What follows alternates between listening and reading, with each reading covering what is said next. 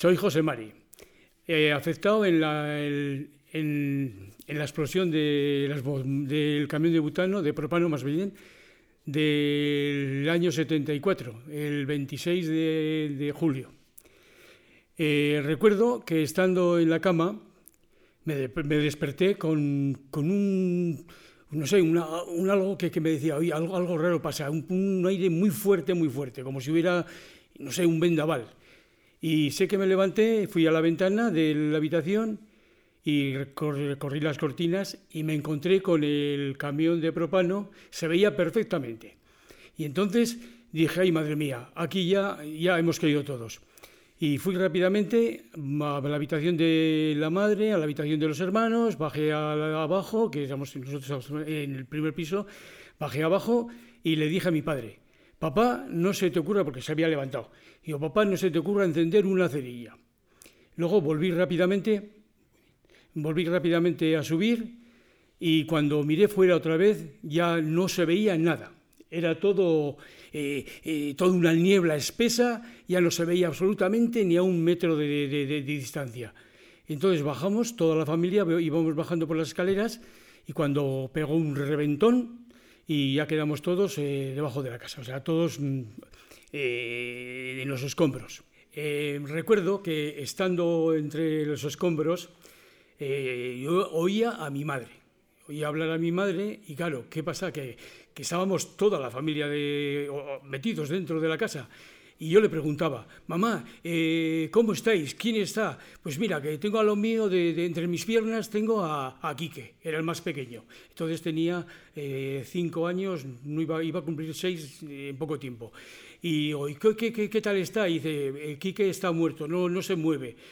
Y, y, el resto de los hermanos, mamá, ¿cómo están? Está Javi, Quique, Hilario, eh, José Antonio. Dice, pues no, no, sé, sé que los tengo por aquí, pero, pero no sé. Yo con, con, el único que estoy hablando es contigo y los demás les oigo algo y tal, y, pero no sé lo que pasa y es una situación pues muy fuerte cuando ya eh, al poco tiempo ya vi, oí yo que me hablaban los, bomberos o alguien que me imaginaba que eran bomberos y me hablaban y digo sí sí por favor socorro que estoy aquí y tal y mi madre y mis hermanos están todos debajo y cuando ya abrieron algún boquete y yo ya salí y entonces eh, ya, ya no, me, no recuerdo más, más que simplemente que me recogieron y el resto de los hermanos pues no sé, ya lo sacarían posteriormente.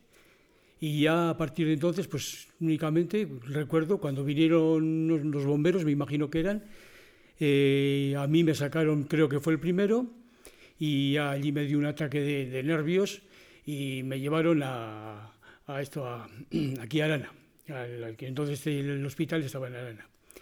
Y luego ya pues, nos, nos llevaron a, a Cruces, a, a Bilbao, a Cruces, y allí me enteré eh, que mi padre había muerto.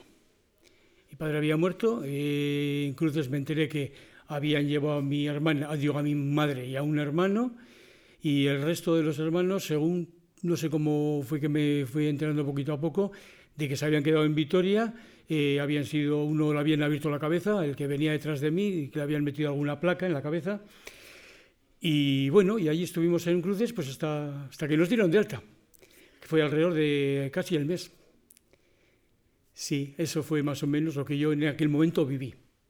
En la casa de, campo de labranza, que se, se, vino abajo debido a la explosión, no solamente vivíamos la familia, sino que teníamos la, lo que fue antiguamente la cuadra de las digo, de las, de las ovejas, allí habían habitado para que viviesen los, unos moros que trabajaban en Michelin, y me parece que era más que nada Michelin, y no sé si algunas otras empresas.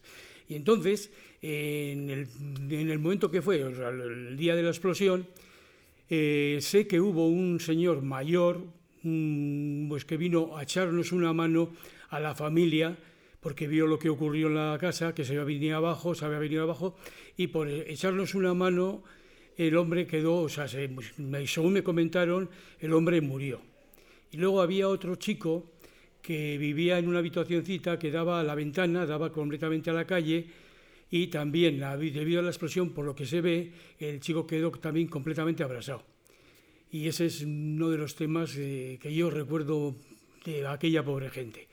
Luego tenemos que tener en cuenta que en aquel día tuvimos la gran suerte de que fue la explosión a las 4 menos 20 de la mañana, vez de que fueron a las 4 menos 20, sí, a esa hora. Tuvimos a esa gran suerte porque si llegas en lugar de las 4 menos 20, es a las 4 y media de la mañana o alrededor de las 5, toda la gente que iba a trabajar a Michelin, a Forjas y a la zona de Betoño, aquello hubiera sido un auténtico desastre. Hubiera habido muertos, yo que sé, más que en una guerra. Hubiera sido muy triste. Eso es un recuerdo que no, a mí por lo menos no se me, no se me puede olvidar.